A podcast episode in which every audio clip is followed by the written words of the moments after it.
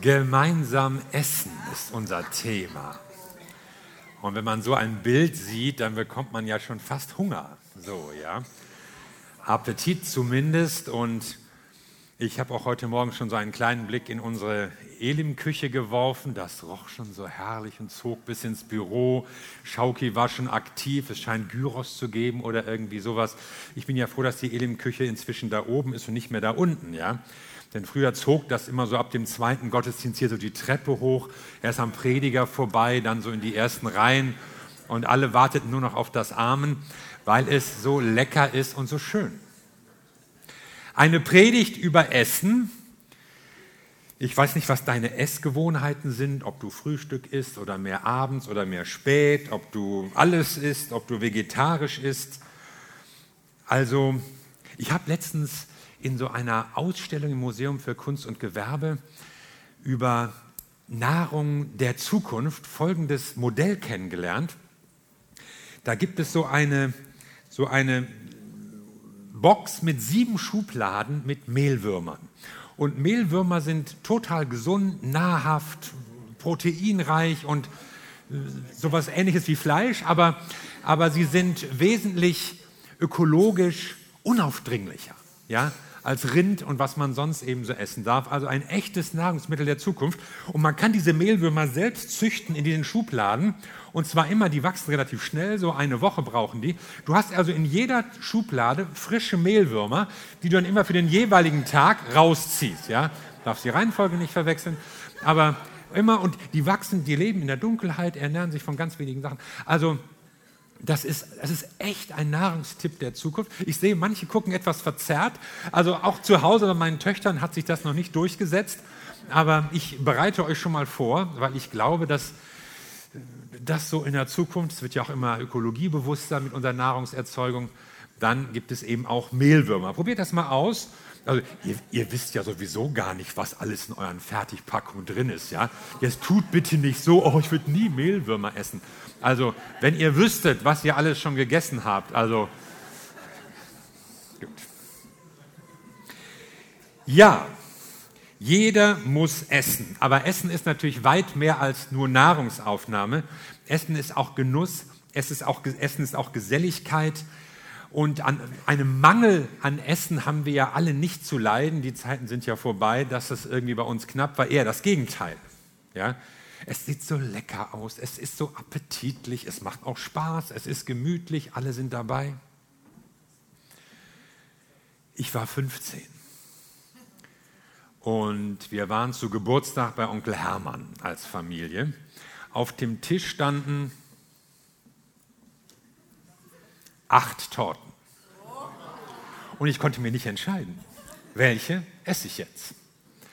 Und dann beschloss ich so innerlich, nimm noch von jeder ein Stück.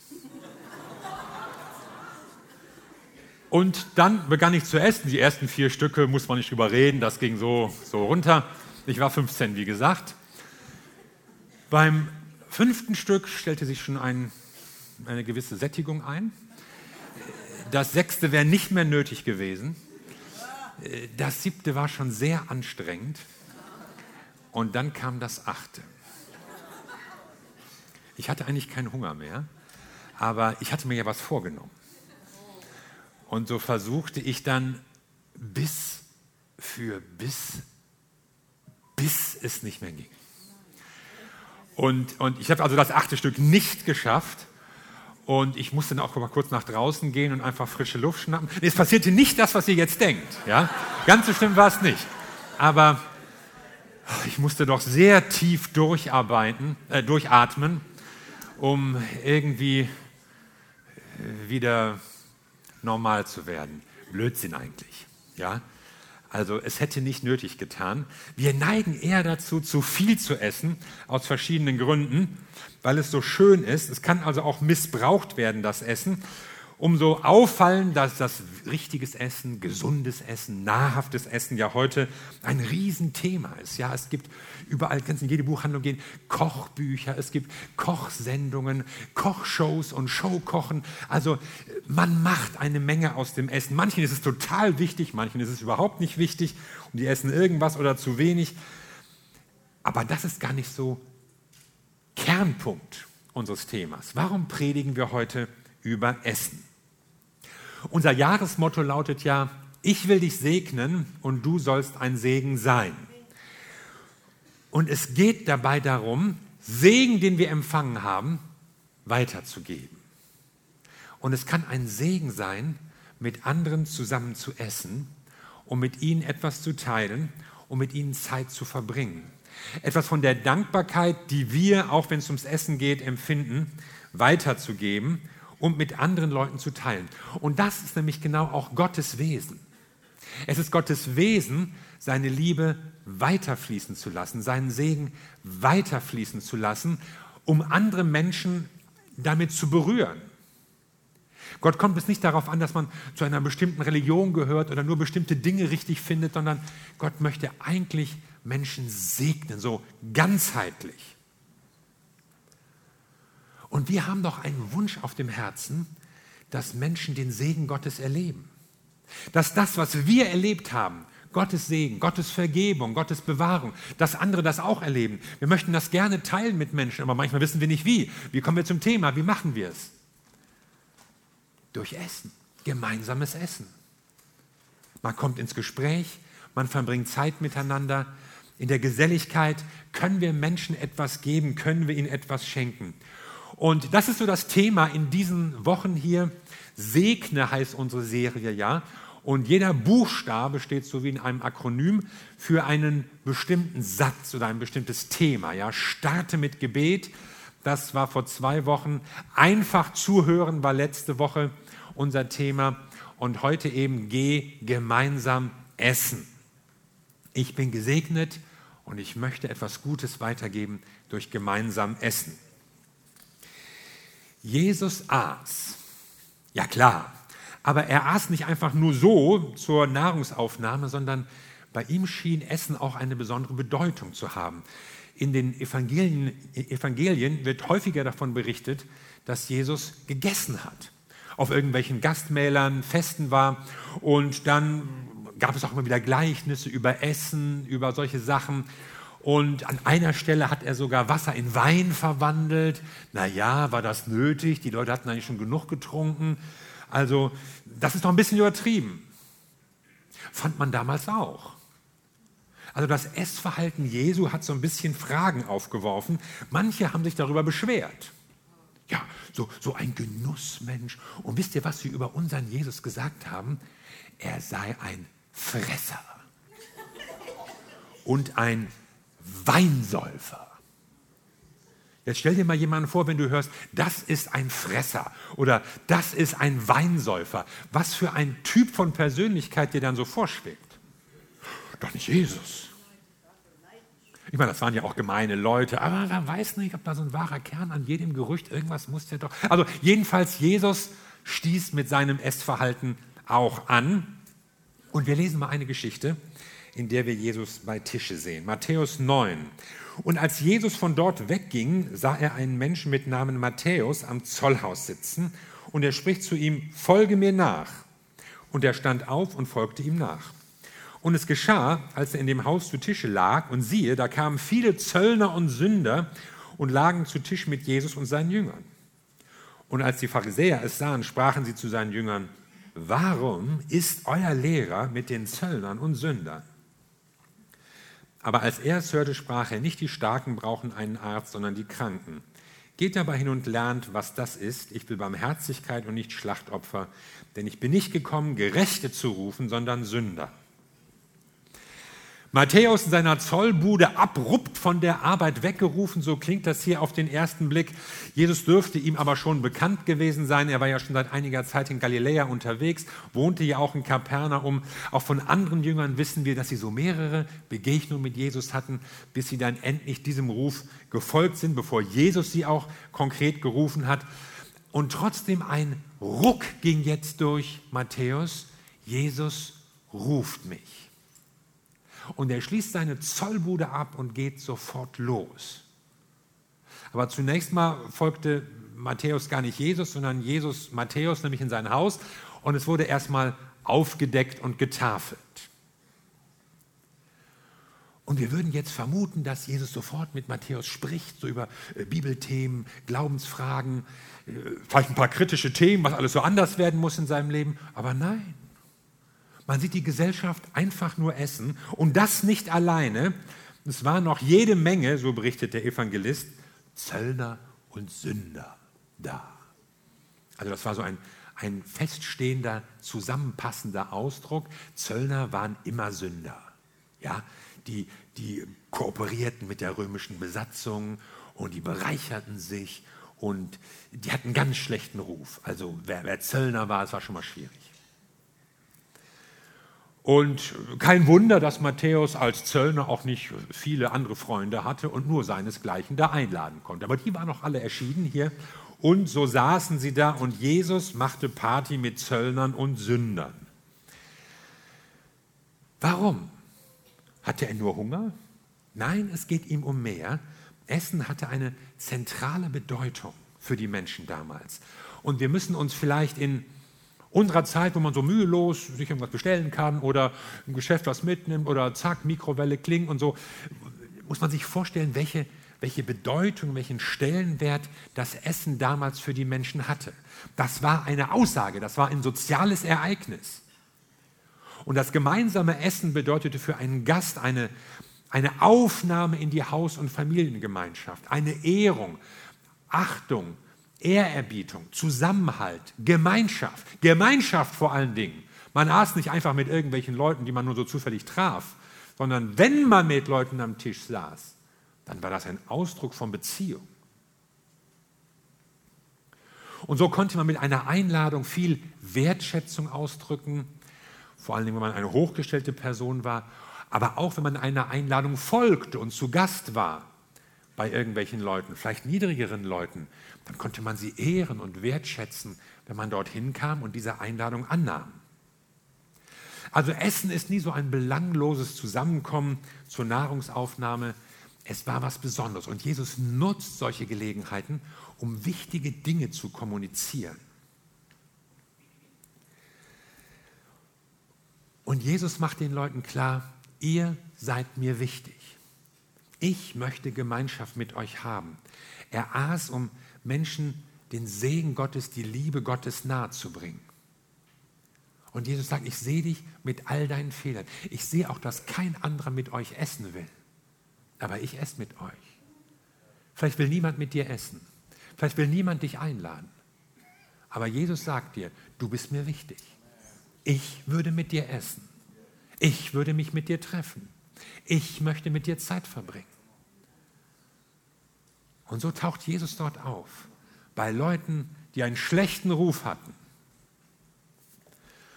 Und natürlich gab es Menschen, die gemeckert haben. Ja, Pharisäer kamen an und waren irgendwie verärgert und machten sich an die Jünger ran. Ja, also gingen nicht direkt auf Jesus zu, dachten, na, schwierig, oder der, der Chef selbst. Nee, wir schieben uns mal an seine Anhänger ran. Und ich weiß nicht, wie die das geschafft haben, ob die, ob die auch in das Haus kamen oder am Fenster oder so. Jedenfalls, warum macht euer Meister das? Und die Antwort gibt interessanterweise Jesus.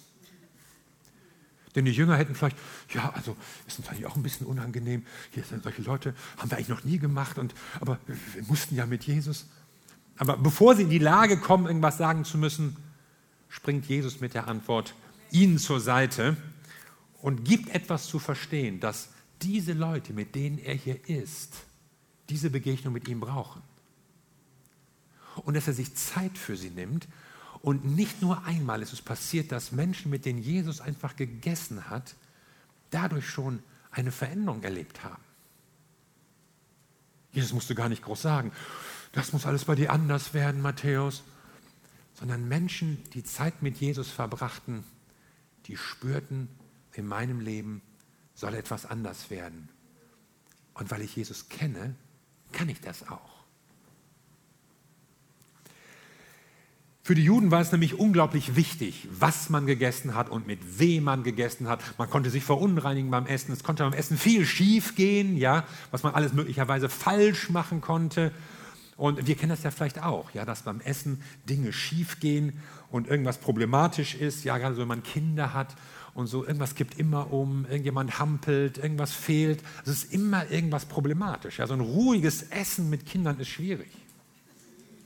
John Ortberg schreibt in einem seiner Bücher, wir erinnern uns noch an den Tag, an dem wir als Familie zum ersten Mal ohne Krise gegessen haben.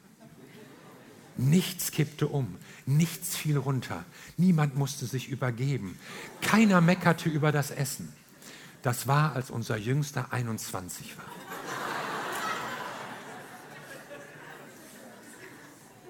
Da muss ich noch ein bisschen warten, aber es macht mir auch Hoffnung. Wie sieht es an deinem Tisch aus? Die Frage ist ja, gibt es überhaupt was zu sehen? Also isst man noch gemeinsam mit anderen oder äh, jeder verkrümelt sich so mit seinem Imbiss irgendwo vor seinem Bildschirm? Worüber reden wir? Wäre es bei euch auch so ruhig, wenn ihr nicht über andere Leute reden würdet?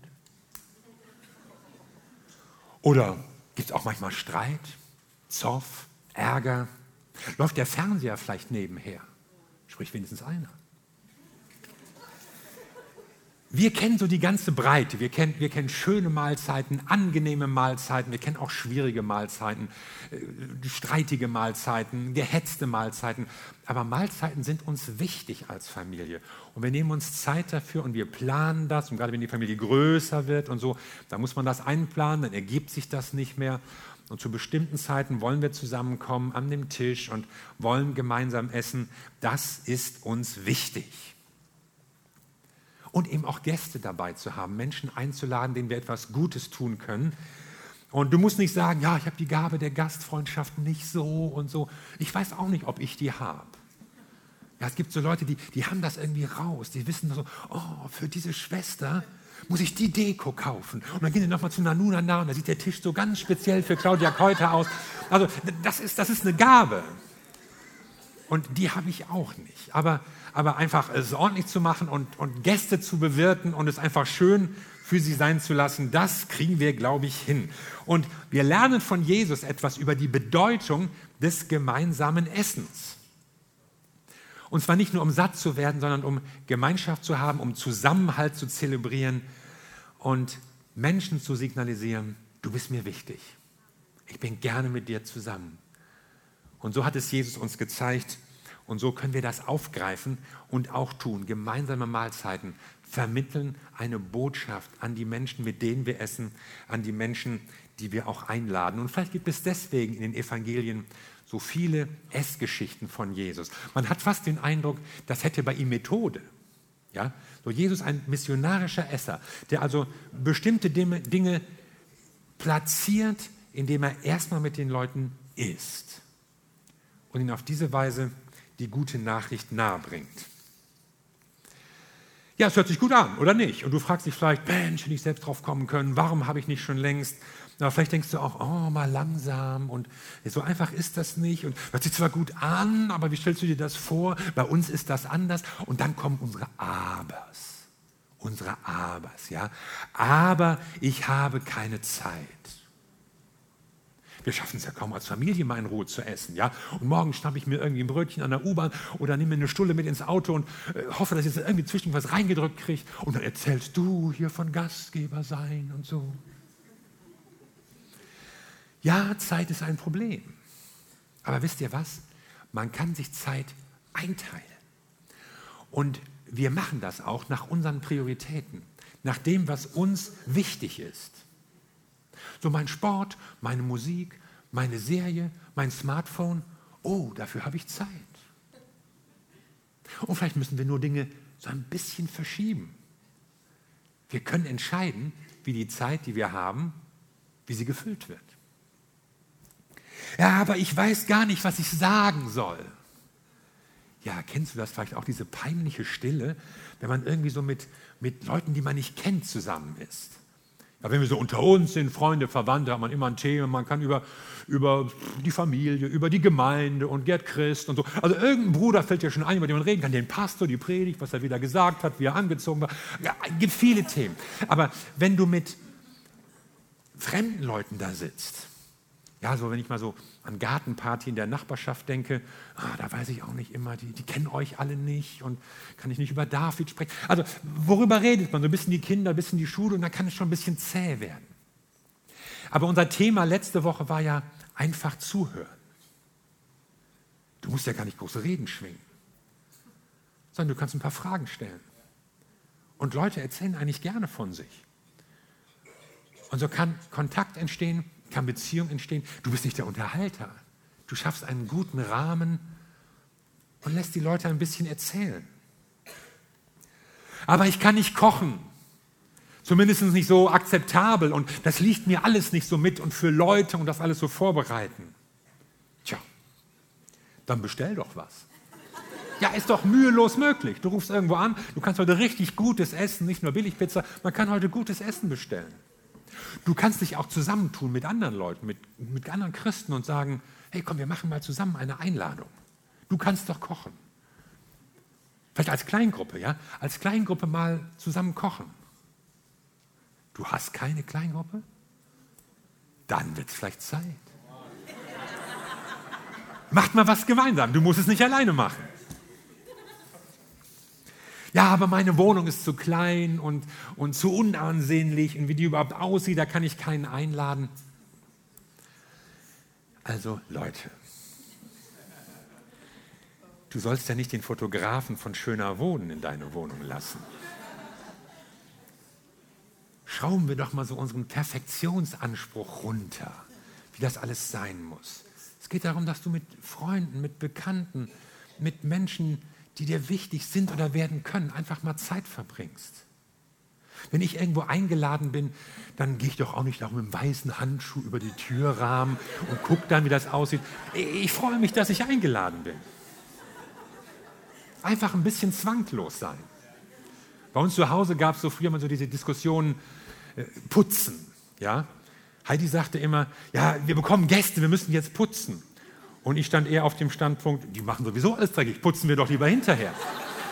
Und, und so wurde doppelt geputzt, ja. Aber Leute, macht euch mal keinen Stress. Und wenn es wirklich alles zu schlimm ist mit deiner Wohnung und so, ja, Messi, dann, dann geh doch in ein Restaurant. Es gibt genügend Tische, die auf dich warten, wo du dich mit Menschen treffen kannst in Hamburg. Vielleicht fallen dir noch mehr Abers ein. Aber dies, aber das, aber jenes auch noch. Und bevor wir die jetzt alle durchgehen, nochmal zurück zu dem Punkt. Warum machen wir das eigentlich? Wir machen das doch, weil wir Menschen segnen wollen. Wir machen das, weil wir Menschen Gutes tun wollen. Weil wir auch sehen, Jesus hat das gemacht. Jesus ist es wichtig. Wir haben einen Auftrag, Menschen zu segnen. Und es kann so leicht sein einfach Menschen mal an den Tisch dazu einzuladen. Wenn wir wirklich merken, Essen, zusammen essen, das ist ein Auftrag Gottes. Das, das kann Menschenleben verändern. Wenn uns plötzlich klar wird, was wir dadurch bewirken können, wenn das wirklich auf unserem Herzen ist, was würde dann passieren? Ich meine, du musst nicht mit Leuten essen, um satt zu werden, aber da ist doch ein Wunsch in deinem Herzen. Du willst doch Menschen etwas auch mitgeben von dem, was dir wichtig ist. Du hast doch was zu erzählen. Du betest doch vielleicht für manche Leute schon lange und überlegst, wie kann ich denen sagen, dass Jesus sie lieb hat? Wie kriege ich die mal in die Gemeinde? Du musst die gar nicht in die Gemeinde kriegen. Lad sie doch erstmal an deinen Tisch, unterhaltet euch. Ganz locker, ganz zwangslos. Und dann könnt ihr über das reden, was dir Jesus bedeutet und was dir da wichtig geworden ist. Wenn gemeinsam Essen einen Menschen retten kann, was würdest du machen? Ich glaube, manche von uns würden ihre zeitlichen Prioritäten umstellen. Vielleicht mal eine Serie streichen, mal die Neugier im Netz zügeln. Ich habe die Überzeugung, es ist immer Zeit genug, den Willen Gottes zu tun. Es ist nicht Zeit für alles, worauf du Lust hast. Aber was Gott will, was Gott wichtig ist für uns, dafür gibt er uns auch Zeit. Vielleicht ist das für manche Leute ein Anstoß, mal die Küche aufzuräumen oder die ganze Wohnung überhaupt mal ein bisschen Schwung zu bringen. Vielleicht tust du dich mit anderen Christen zusammen. Ich meine, du musst ja nicht alles alleine laufen. Mach doch mal zusammen eine Party. Ja? Im Sommer grillen, im Advent backen, im Frühling Picknick. Es gibt so viele Möglichkeiten. Und vielleicht gehst du auch im Gebet zu Gott und legst ihm mal so deine ganzen Abers hin. Aber dies, aber das. Und denkst, Herr, ich würde gerne solche Gespräche führen. Ich würde gerne Leute einladen. Ich würde gerne Kontakte aufbauen. Und ich traue mich nicht und ich weiß nicht, aber hilf mir. Und ich glaube, dass Gott dir Antworten gibt zu deinen Abers. Ich glaube, dass Gott dich ermutigt, dass Gott dir einen, einen Weg rauszeigt aus dem Gestrüpp deiner Gegenargumente. Weil du eine Entscheidung getroffen hast, ich will Segen weitergeben. Ich möchte Zeit mit Menschen verbringen. Ich möchte Segen teilen mit anderen. Und dann macht Gott aus deinem Aber so ein Also los. Und er gibt dir Mut und er gibt dir Ideen.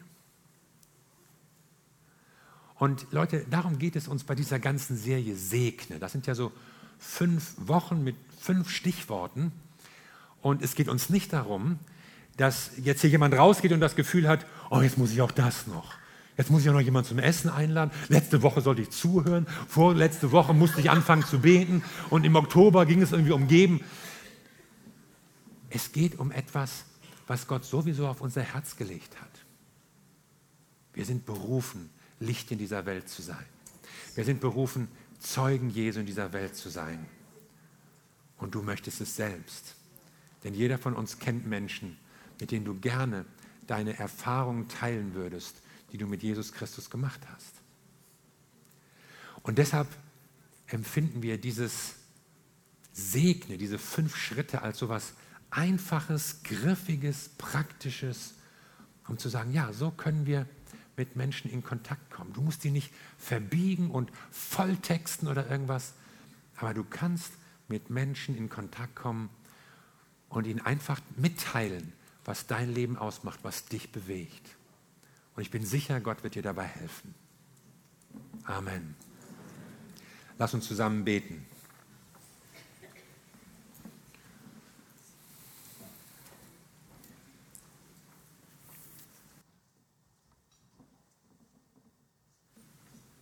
Wir danken dir, Jesus Christus, für dieses praktische Vorbild. Du hast mit Menschen gegessen und du hast gezeigt, sie sind dir wichtig, sie bedeuten dir etwas. Du hast Brücken geschlagen zu Menschen auf praktische Weise und wir wollen uns von dir bewegen lassen. Wir wollen Menschen signalisieren, sie sind uns wichtig. Wir wollen ihnen Gutes tun, weil wir gesegnet sind von dir. Und ich bitte dich, dass du uns bewegst, Herr, dass du uns ganz konkrete Ideen gibst, Schritte zeigst, wie wir mit Menschen ins Gespräch kommen, wie wir Menschen einladen können, auch welche Menschen. Und du willst uns zum Segen setzen. Ich bin sicher, hier sind viele, Du hast schon vor zwei Wochen angefangen zu beten für jemanden. Vielleicht schon viel länger. Vielleicht betest du schon viel länger für irgendjemanden. Und Gott hat dir jemanden aufs Herz gelegt. Und vielleicht ist heute ein Tag, wo du eine Entscheidung triffst und sagst, den werde ich nächste Woche anrufen. Die spreche ich an. Da werde ich jemanden einladen. Nimm dir das einfach mal vor und, und bring das auch ins Gebet vor Gott. Und ihr werdet eine gute Zeit haben. Vielleicht denkst du an Menschen, die du schon lange auf dem Herzen hast, die irgendwie in Schwierigkeiten sogar stecken. Vielleicht sind es Leute, auf die du gar nicht so scharf bist. Aber denen würde es gut tun. Und lass uns so noch einen Moment beten und einfach darüber nachdenken, wem, wem kann ich Gutes tun? Wen soll ich einladen oder wen kann ich besuchen? Um Menschen eine Freude zu machen, um Gemeinschaft zu haben, um etwas in ihr Leben zu investieren.